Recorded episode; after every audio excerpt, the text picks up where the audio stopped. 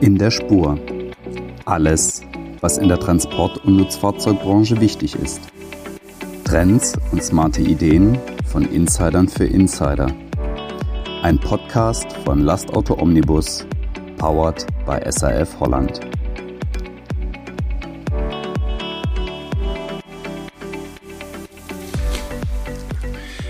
Herzlich willkommen bei einer neuen Folge von In der Spur, dem Podcast von Lastauto Omnibus, powered by SAF Holland. Ja, auch heute habe ich wieder einen illustren Gast, äh, eine Koryphäe in der Transport- und Logistikbranche. Und das, obwohl er mein Mitarbeiter ist oder vielleicht auch gerade deshalb. Heute bei mir Matthias Rathmann, Chefredakteur von Transaktuell, Eurotransport.de und Werkstatt aktuell. Seit 14 Jahren machst du das mittlerweile, Matthias. Wird es dich langsam langweilig? Hallo Oliver, schön, dass ich dabei sein darf. Vielen Dank für die wohlwollenden Worte. Nein, langweilig wird es bestimmt nicht, weil wir haben so viele spannende Branchenthemen vor der Brust, da gleicht kein Jahr dem anderen. Das stimmt. Wir äh, sprechen ja quasi jeden Tag miteinander über alle möglichen Themen und haben heute mal beschlossen, komm, unser Wissen in diesen Podcast einfließen äh, zu lassen. Und wir haben ein Thema, äh, Matthias, was uns in den letzten Wochen beschäftigt hat und das würden wir im Rahmen dieses Podcasts mal ein bisschen näher aus unserer Sicht beleuchten, oder?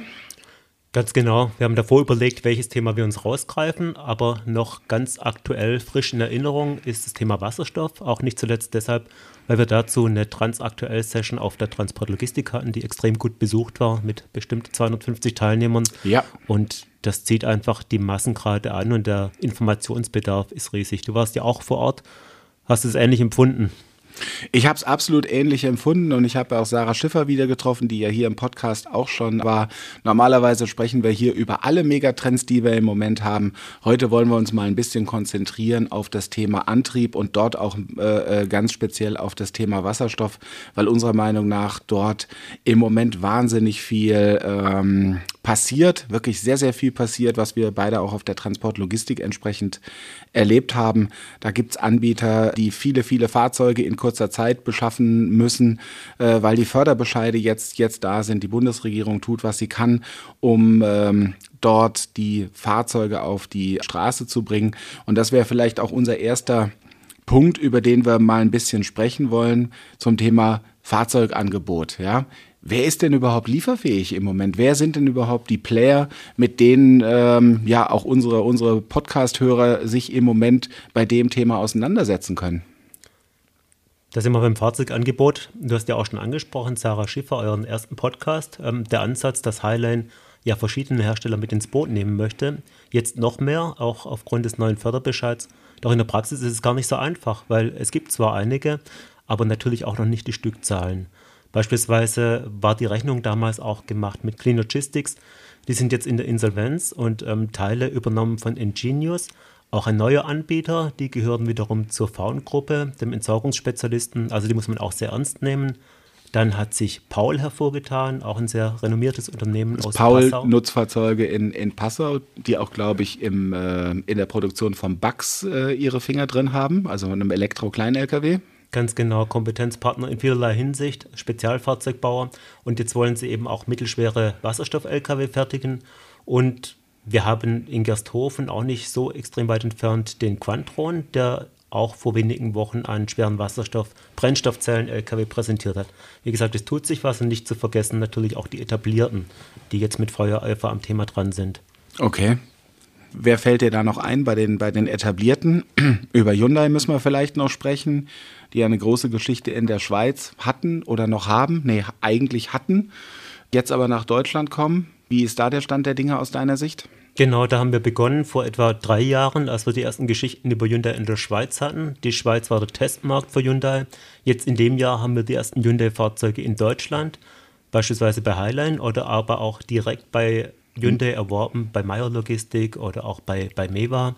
Und zu den etablierten, wenn wir über die hiesigen Hersteller sprechen, dann erleben wir einen Iveco, der fleißig in Ulm äh, produzieren möchte, beziehungsweise erst mit dem batterieelektrischen, dann mit den Brennstoffzellenfahrzeugen. Und wir sehen, dass natürlich auch Daimler und Volvo am Thema dran sind. Da ist der Zeithorizont allerdings noch ein bisschen länger. Okay, okay. Zum Iveco, ähm, der wird dann auch als Iveco oder als Nikola auf den Markt kommen oder als beides? Weiß man nicht genau. Wenn wir das beantworten könnten. Genau. Ja, okay. Also das war Alles auch klar. im Umfeld der Transportlogistik, ähm, dass die eben dann benannt haben, dass sie das Joint Venture in Ulm übernehmen. Das klingt sehr stark danach, als wäre dann hierzulande alles mit der Marke Iveco verbunden. Also man merkt schon, ähm, selbst für Leute, die glauben, dass sie sich gut auskennen, ist im Moment doch nicht alles so 100%, äh, 100 klar. Daimler hat gerade was präsentiert. Da war ein Kollege, Kollege von uns. Matthias, nimm uns mit. Was haben die gemacht? Ja, der Julian Hoffmann hatte die Möglichkeit, sich das Ganze anzuschauen, mitzufahren. Die haben Journalisten nach Österreich auf den Brenner eingeladen und da ihren Gen H2 vorgestellt. Also der ist jetzt auch auf öffentlichen Straßen unterwegs. Nicht nur das, sondern wie gesagt auch auf extrem ähm, anspruchsvollem Terrain in den Bergen. Und das hat er, soweit wir das wahrgenommen haben, auch ganz gut gemeistert, diese Aufgaben. Volvo, ähm, der Kooperationspartner, hat ebenfalls die Erprobung gestartet mit Wasserstoff-Brennstoffzellen-Lkw. Beide wiederum bündeln ja ihre Kräfte auch bei Cellcentric, sprich, dass die auch gemeinsam Brennstoffzellen fertigen möchten. Hm, hm, okay, okay. Die Geschichte zu dem äh, Daimler Gen H2 ist, glaube ich, im Fernfahrer 7 unserem 40 Jahre Jubiläumsheft nachzulesen. Nur wen es interessiert. Gibt es überall zu kaufen oder auch online. Gut, so viel genau. Werbung, so viel Werbung darf, darf sein. Wer fehlt uns, wer fehlt uns noch? Daimler und Volvo arbeiten zusammen. Was ist mit, mit äh, Trayton? Was ist mit, mit MAN und, und Scania und zum Thema Wasserstoff? Die tun sich da schwerer, sagen wir so. Also da passiert was, allerdings eher im Verborgenen. Also MAN wird bei der Bayernflotte mitwirken und ein paar Wasserstofffahrzeuge auch auf die Straße bringen. Bei Scania gibt es auch Wasserstoff-Lkw, die in Norwegen im Einsatz sind. Allerdings machen die das nicht so ganz publik, weil ähm, Trayton geht sehr stark auf die Karte Elektromobilität, mhm. wo ja dann auch genau 2024 werden wir dann auch den E-Truck von MAN erleben. Mhm. Also ich will nicht sagen, dass Wasserstoff da stiefmütterlich behandelt wird, aber die Elektromobilität steht eben schon im Vordergrund. Wir wollen ja gar nicht werten hier, sondern wir beschreiben nur, was wir, was wir erfahren im Moment. Und da sehen wir genau, dass bei der Tretengruppe halt das Thema Batterieelektrik auch im Truck ähm, offensichtlich Vorrang hat, deutlichen, deutlichen Vorrang hat. Und man sieht auch, also gerade auch aus der Gruppe kommt natürlich dann eine entsprechende Vorteilsargumentation, ähm, ganz großer, ganz großer Wirkungsgrad der, der Elektromobilität. Da hat der Wasserstoff ja ähnliche Nachteile wie der Diesel. Wie wird sich das entwickeln? Also das ist das ja wirklich die ganz große Frage und ja letztendlich auch für unsere Unternehmer und auch für die Fahrer die Frage, ähm, dass der Diesel im Moment noch fährt und in vielen Bereichen sicherlich vielleicht auch länger noch fährt, als, als ähm, wir uns das im Moment noch vorstellen können. Das ist die eine Seite. Die zweite Seite ist, Batterieelektrik wird auch für viele Anwendungsbereiche kommen. Und dann ist halt die entsprechend äh, spannende Frage, Wann soll ich auf Wasserstoff setzen? Für welche Verkehre ist Wasserstoff eigentlich die geeignete Technologie? Sind es die Vorteile in der Infrastruktur, wo man vielleicht die bestehende Tankinfrastruktur ein Stück weit mit nutzen kann? Ähm, letztendlich auch dann der Enabler, der Gamechanger, der das Pendel doch noch stärker in Richtung Wasserstoff ausschlagen lässt. Was glaubst du, was hörst du von den Kunden, die jetzt schon entsprechend im Einsatz äh, sind, die jetzt schon Wasserstofffahrzeuge im Einsatz haben? Man muss wahrscheinlich wirklich festhalten, dass man beide Technologien braucht, denn bei der Elektromobilität ist klar die Argumentation, dass sie früher oder später auch für den äh, Mittelstreckenverkehr eine, ähm, eine, Perspektive sein wird, aber auch für den Langstreckenverkehr, wenn wir sagen, die Reichweiten steigen, die Batterietechnologie macht Sprünge, Fahrer sind eh gezwungen, ihre Pausen einzulegen, also können sie im Idealfall auch an der Schnellladesäule auf einem Parkplatz eines Tages laden und dann ihre Reichweite. Wo wir jetzt schon zu wenig Parkplätze ja, haben. Wie soll das funktionieren? Gretchenfrage, wenn man das wüsste, aber. Ist doch wieder ein Argument eigentlich für Wasserstoff, oder? Das spricht klar für den Wasserstoff. Beim Wasserstoff reichen tendenziell viel weniger Tankstellen für eine höhere Reichweite, keine Nutzlasteinbußen. Aber das ist eben auch ein bisschen eine Wette auf die Zukunft, dass man sagt, wenn wir eines Tages diese Ladeinfrastruktur haben, dann braucht es vielleicht den Wasserstoff gar nicht mehr. Aber wie du sagst, aktuell gibt es das noch nicht, sondern das wird erst ausgeschrieben und wir haben viele, viele ähm, Schnellladesäulen, allerdings eben nicht für Lkw geeignet, beziehungsweise Absolut, auch, ja. ja. klar, absolut. Über PKWs muss man nicht sprechen, ich glaube, da ist der Weg völlig klar vorgezeichnet, aber in unserem Thema ist es eben noch nicht so, ist es noch nicht so klar. Nimm uns mal mit in unsere guten, äh, in unsere gut, in die Köpfe unserer guten Kunden. Ob das ein Matthias Strehl ist beispielsweise von, von, von Meyer oder auch ähm, der Sascha Henke, ähm, die natürlich alles, alles ausprobieren. Was sagen die denn eigentlich zum Thema Wasserstoff? Die sagen ja sinngemäß einfach mal machen. Das ja. finde ich auch gut, die Unternehmermentalität einfach, einfach, mal ausprobieren und dann zulassen, was sich wie durchsetzt.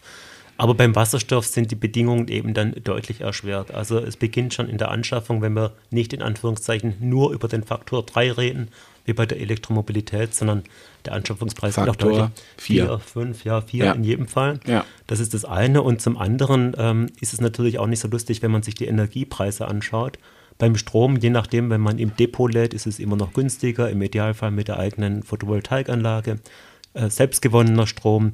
Beim Wasserstoff erleben wir eben aktuell ähm, den Kilogrammpreis von 13 Euro und da haben Unternehmer wenig Spaß dran. Da ist die Frage, ob eines Tages mit einer Skalierung der Preis auch sinken kann. Aber da haben wir auch auf der Transportlogistik erlebt, dass da eine Skepsis angebracht ist ob der Preis wirklich sinken wird. Und auch andere Industrien werden sehr stark nach Wasserstoff anfragen, also Stahlindustrie etc. Das ja. wird tendenziell echt eine Herausforderung. Aber ja, klar, die Unternehmer, also diese Unternehmen sagen, die Pioniere, wir probieren es aus. Und ähm, der Fahrer hat Spaß dran, weil die Fahrzeuge eben ruhig laufen. Und das funktioniert bislang. Also Was der batterieelektrische Truck aber natürlich auch macht. Ne? Also das Antriebskonzept ist ja am Ende das gleiche, wenn wir nicht über, über Wasserstoffverbrenner äh, sprechen. Also die Vorteile, die wir beim batterieelektrischen Truck sehen, was Drehmoment betrifft, was die, was die äh, Geräuschkulisse betrifft, die sehen wir ja hier bei den, bei den Wasserstofftrucks, äh, denke ich, ganz genauso. Ähm, Preis, Preis ist ein Thema. Auf der anderen Seite, keiner unserer Kunden fährt zum Spaß durch die Gegend. Das heißt, dahinter gibt es einen Kunden, dann gibt es auch ein Geschäftsmodell. Wir werden uns sicherlich alle damit äh, abfinden müssen, dass Transport als Dienstleistung dann, wenn wir das voll umsetzen, ähm, auch auf einer anderen Preisbasis sein wird. Es, wird. es werden andere Preise verlangt werden, was nicht bedeutet, dass die Unternehmer sich dann auf einmal die goldene Nase verdienen, aber wir reden halt darüber, dass die, äh, äh, das Kostenniveau ein völlig, äh, völlig anderes ist. Ich sehe das auch so. Dahin muss es gehen. Und das ist positiv bei den Piloten, die wir bisher haben. Beispielsweise bei Meyer Logistik, dass auch die Kundschaft da mitspielt und diese Projekte fördert. Ob jetzt finanziell steht auf einem anderen Blatt, aber zumindest mal äh, schaut, welche Einsatzmöglichkeiten sich bieten, wo die Fahrzeuge gut eingesetzt werden können. Finanziell braucht es in jedem Fall eine Beteiligung, denn aktuell gibt es ja das Bundesprogramm der Förderung mit mhm. 80 Prozent der Mehrkosten. Das ist enorm. Aber wenn wir jetzt schauen, dass wir mit dem zweiten Förderaufruf, der jetzt beschieden wurde, eine Milliarde Euro unters Volk gebracht haben, dann ist, denke ich, auch klar, dass die Allgemeinheit das, die Allgemeinheit das nicht dauerhaft leisten kann, sondern früher oder später muss es einfach anders abgewickelt werden. Genau, dann heißt es, dass jeder, jeder Auftraggeber, der einen Transport äh, beauftragt, ähm, diese Mehrkosten irgendwann tragen werden muss. Ich kann mir es auch auf keinen Fall anders, anders vorstellen. Und gleichzeitig glaube ich, dass wir wie immer in unserem, in unserem Markt natürlich politische Rahmenbedingungen brauchen, Gebote, Verbote, Anreize, ähm, die letztendlich den Umstieg ein Stück weit für die Unternehmer beschleunigen, begünstigen. Und das ist genau das, was im Moment ja passiert, aber schon, bin nicht sicher in der Beurteilung. Ist es genug, was passiert? Ist es zu wenig? Ist es zu schnell? Ist es zu langsam? Ist es aufeinander abgestimmt? Wir reden natürlich hier jetzt stark über Deutschland. Wir müssen aber eigentlich eine europäische Brille aufsetzen. Wie siehst du das? Das, das Thema, wenn wir es nochmal ganz konkret machen, hier auch zur, zur Tankinfrastruktur ähm, für Wasserstoff wir haben das ja schon mal bei Gas erlebt. Äh, äh Wenn es keine Tankstellen gibt, werden auch keine Autos verkauft. Und umgekehrt ganz genauso eine klassische Henne-Ei-Problematik. Wie schätzt du das ein, Matthias? Ganz genau. Also was du gerade gesagt hast, Blick ins Ausland, ist in der Tat so. Wir machen jetzt in Deutschland eine ganze Menge, was auch richtig ist, aber Klimaschutz ist natürlich ein globales Phänomen. Also das sind alle gefordert. Jetzt kann man sagen, klar, wir müssen einfach mal beginnen, was sicherlich auch richtig ist. Ähm, aber ansonsten ist es echt eine Herkulesaufgabe, weil jetzt erleben wir, dass die Fahrzeuge langsam in den Markt kommen. Es gibt eine Förderung, die meines Wissens in keinem europäischen Land so hoch ist wie in Deutschland. Die ist richtig gut. Nur das kann eben nicht dauerhaft der Fall sein. Und wir brauchen zwingend, damit die Unternehmer dran Spaß haben, auch die Ladeinfra oder die Tankinfrastruktur in dem Fall. Und das ist, da liegt noch so vieles im Argen. Also Wir haben an die 100 Wasserstofftankstellen in Deutschland, auch das ist Rekord in Europa, mhm. aber auch da nur wenige eben für Lkw geeignet. Das heißt, wer jetzt einen Lkw ansetzt, die Analogie zum Thema Gas, ja. der muss seinen Einsatz nach der Tankstelleninfrastruktur ausrichten und mhm. darum herum den Einsatz strecken. Und ob da jeder Unternehmer dazu bereit ist, aktuell sich darauf anzulassen, also denke ich mal, da, da, kann man viele Fragezeichen damit verbinden. Wir haben ja auch im Podcast mit Sarah Schiffer, äh, die ja hier in Stuttgart auch eins ihrer ersten oder sogar das erste Fahrzeug übergeben hat, mit entsprechend Bauchschmerzen, ob die Tankstelle rechtzeitig betriebsbereit ist, was sie dann war. Oder über Mewa haben wir schon ge äh, gesprochen, der zum Tanken in die Schweiz fährt, weil es dann einfacher ist oder überhaupt für ihn möglich ist. Das kann natürlich nicht unser Anspruch sein auf Dauer. Überhaupt nicht. Also das hemmt den Einsatz. Und in die Schweiz zu fahren, das ergibt sich jetzt bei Mewa, woanders ergibt das natürlich keinen Sinn. Mhm. Da kann man aber nur vielleicht an die Unternehmen auch appellieren, was auch von H2 Mobility als Parole oder als Empfehlung ausgegeben wurde.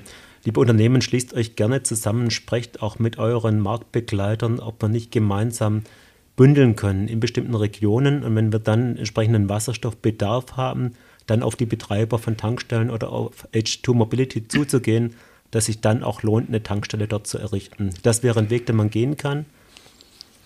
Ähnliches habe ich von Shell gehört in einem, in einem Gespräch ähm, die genau das eben auch gesagt haben, sagt, wir können jetzt nicht anfangen, als, als äh, privatwirtschaftliches Unternehmen die Republik zu fluten, den Tankstellen, ähm, sondern es muss im Schulterschluss gehen, wo sind die, wo sind die, wo sind die Bedarfe, wo können sich ja, dann eben auch, du hast so schön Marktbegleiter gesagt, ich sage eben Wettbewerber, ähm, zusammenschließen, die vielleicht sogar für die, für die gleichen Kunden in der gleichen Region um den gleichen Auftrag konkurrieren. Das bedeutet natürlich schon auch ähm, eine große Offenheit, auch im, im, im ureigensten Geschäftsmodell. Ne? Wir sprechen gerne mit den Leuten, die äh, die äh, Fuhrparks verantworten, aber am Ende ähm, sind das die, die die Aufträge auszuführen haben, die vorne im Vertrieb verkauft werden und ähm, da ist es nicht ganz so einfach zu sagen, ja komm, wir nehmen mal die drei äh, Wettbewerber, die für Kunden XY fahren in der Region und dann schließen wir uns zusammen und, und äh, organisieren, organisieren eine Wasserstofftankstelle. Ähm, aber wir werden das brauchen. Wir würden das brauchen, wenn wir das, wenn wir das genau so nach vorne bringen wollen. Ich denke auch. Vielleicht ist es sogar eine Chance, denn Professor Werner von der Hochschule Esslingen hat bei der Session auf der Transportlogistik auch argumentiert, dass es für Unternehmen sogar einfacher sein könnte. Denn bei der Elektroladeinfrastruktur ist es so, dass viele eben vor Ort was errichten müssen oder sich da gezwungen sehen. Mhm. Und das ist mit Genehmigungsverfahren, mit extremen Aufwänden und Kosten verbunden. Mhm. Und wenn man sich da eines Tages auf die öffentliche Hand verlassen kann und sagt, da gibt es eine Wasserstofftankstelle, ist es einfacher. Aber wir sind halt noch nicht mal ansatzweise so weit. Aber das wäre das Thema, was wir vorhin angeschnitten haben. Ne? Wir haben, klar, wir haben jetzt das Thema Betriebstankstelle für Diesel, aber wir haben natürlich auch ein großes öffentliches Netz und da hat der Unternehmer im Moment kein Problem, sucht sich seine Anbieter und, und kann dann zu kalkulierbaren Dieselkosten entsprechend unterwegs sein. Du sagst es richtig, meinen eigenen Betriebshof ähm, entsprechend mit, mit Ladeinfrastruktur zu versorgen, ist aufwendig und teuer. Ähm, da wäre natürlich so eine Lösung definitiv sinnvoller und, und spricht für mich auch dafür, ähm, dass wir am Ende des Jahrzehnts mehr Wasserstofftrucks auf der Straße sehen, als wir uns im Moment sogar noch vorstellen können. Ja, und wie wir eben sehen, äh, Minister Wissing sagt das ja ganz gerne, dass der Diesel als Universaltalent eben so nicht zu ersetzen ist, wo man sagt, also das Fahrzeug gibt es von der Stange, sage ich jetzt mal. Die Tankstelle ist nicht weiter als 30 Kilometer entfernt, im Idealfall mhm. auf dem Betriebshof. Mhm. mhm. Hier ist alles viel, viel anstrengender, aber ich denke, es ist ohne Alternative und ich bin auch der Ansicht, dass der Hochlauf jetzt erfolgt und die Großen werden zur Mitte des Jahrzehnts mit den Fahrzeugen auf den Markt kommen für den Fernverkehr. Der wird sich massiv was tun. Davon gehen wir aus, beziehungsweise das wissen wir aus den Gesprächen, die wir, die wir führen, dass da, und wir haben es ja auch hier schon äh, angerissen, welche Anbieter wo und wie unterwegs sind. Ähm, ja, da bleiben wir auf jeden Fall, da bleiben wir auf jeden Fall gespannt. Tja, was können wir noch diskutieren zum, zum Thema? Haben wir irgendeinen wichtigen Punkt vergessen? Vielleicht die Einschätzung, du hast ja auch schon den Bestand angesprochen, also dass wir den nicht vergessen. Bei allem, was wir jetzt erneuern, ja. haben wir eben weltweit auch Millionen Bestandsfahrzeuge im, mhm. im, äh, in der Flotte. Und wie wir es schaffen können, die auf grün zu setzen. Was denkst du denn, hat, haben E-Fuels etc. Potenzial? Werden wir das in größerem Stil erleben oder sind es alles nur so Leuchttürme oder Piloten? Ich glaube, wir können uns ganz, ganz viel vorstellen. Stand heute kann ich es mir nicht gut vorstellen, weil wir noch andere Verkehrsträger haben, die, glaube ich, eher auf den Einsatz von E-Fuels setzen müssen. Also ein Flugzeug batteriebetrieben, das wird, glaube ich, noch sehr lange dauern. Schiffe batteriebetrieben, also, also Frachter.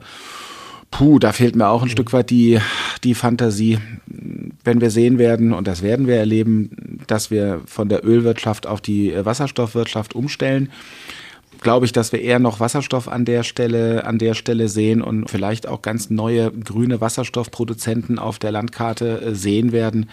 Da gibt es ja Projekte jetzt auch schon in, in, in Afrika, in Chile, wo grüner Wasserstoff produziert werden soll. Ähm, möglicherweise ist das dann, ist das dann der entsprechende Ersatz dafür. Ganz ehrlich, ich glaube nicht dran, dass wir für den, dass wir für den Bestand da äh, eine wirklich gute Lösung hinbekommen werden. Ich glaube, wir werden auf die, auf die Zeit setzen müssen und äh, dass wir neue Technologien in die, in die Fuhrparks äh, bekommen. Wir hatten in Deutschland mal eine Abwrackprämie vor vielen, vielen Jahren, die einen großen Impuls natürlich gesetzt hat über, über solche Themen wird möglicherweise zu, zu sprechen sein. Aber wir haben immer das Thema, wir reden über Deutschland, vielleicht noch über Europa. Ähm, uns fehlt, fehlen jetzt die detaillierten Kenntnisse, wie sieht es in Nordamerika aus, wie sieht es in Asien aus, wie sieht es in Afrika aus. Ähm, ich glaube, das wird, das wird ein globales Ziel werden müssen und das, und das wird es auch. Ähm, aber die Wege, um zum Ziel zu kommen, werden ein Stück weit unterschiedlich sein und vielleicht spielen E-Fuels eine Rolle.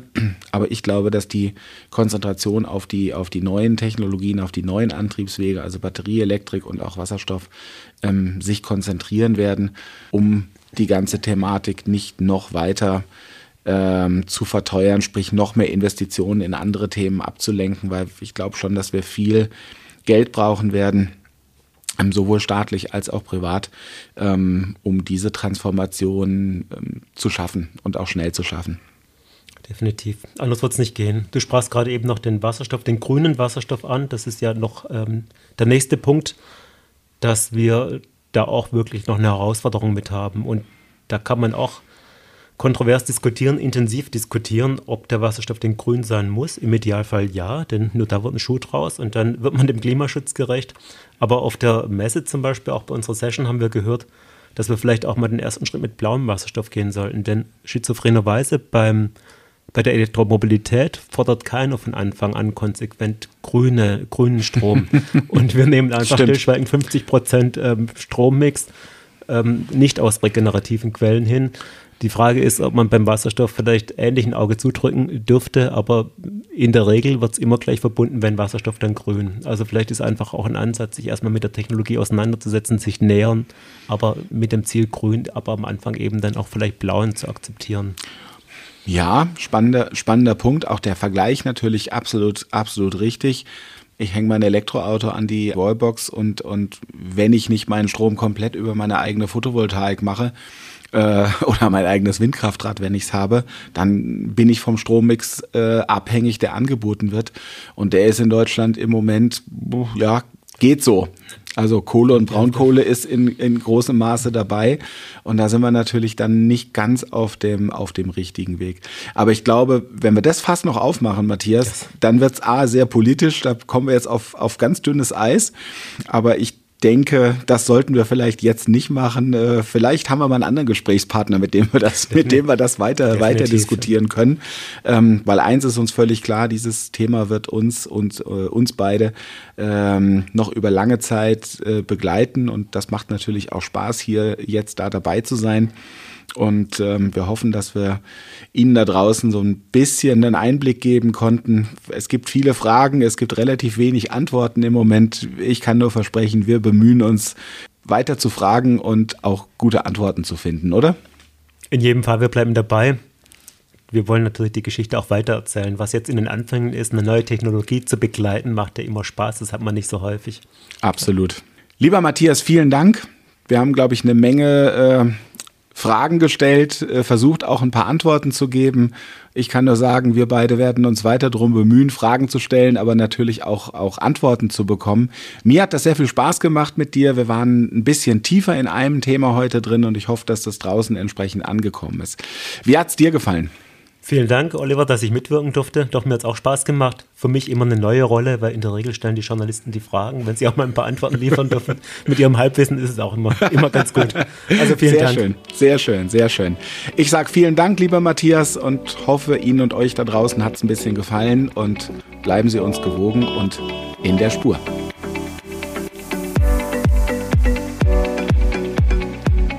Das war In der Spur der Podcast von Lastauto Omnibus, powered bei SAF Holland.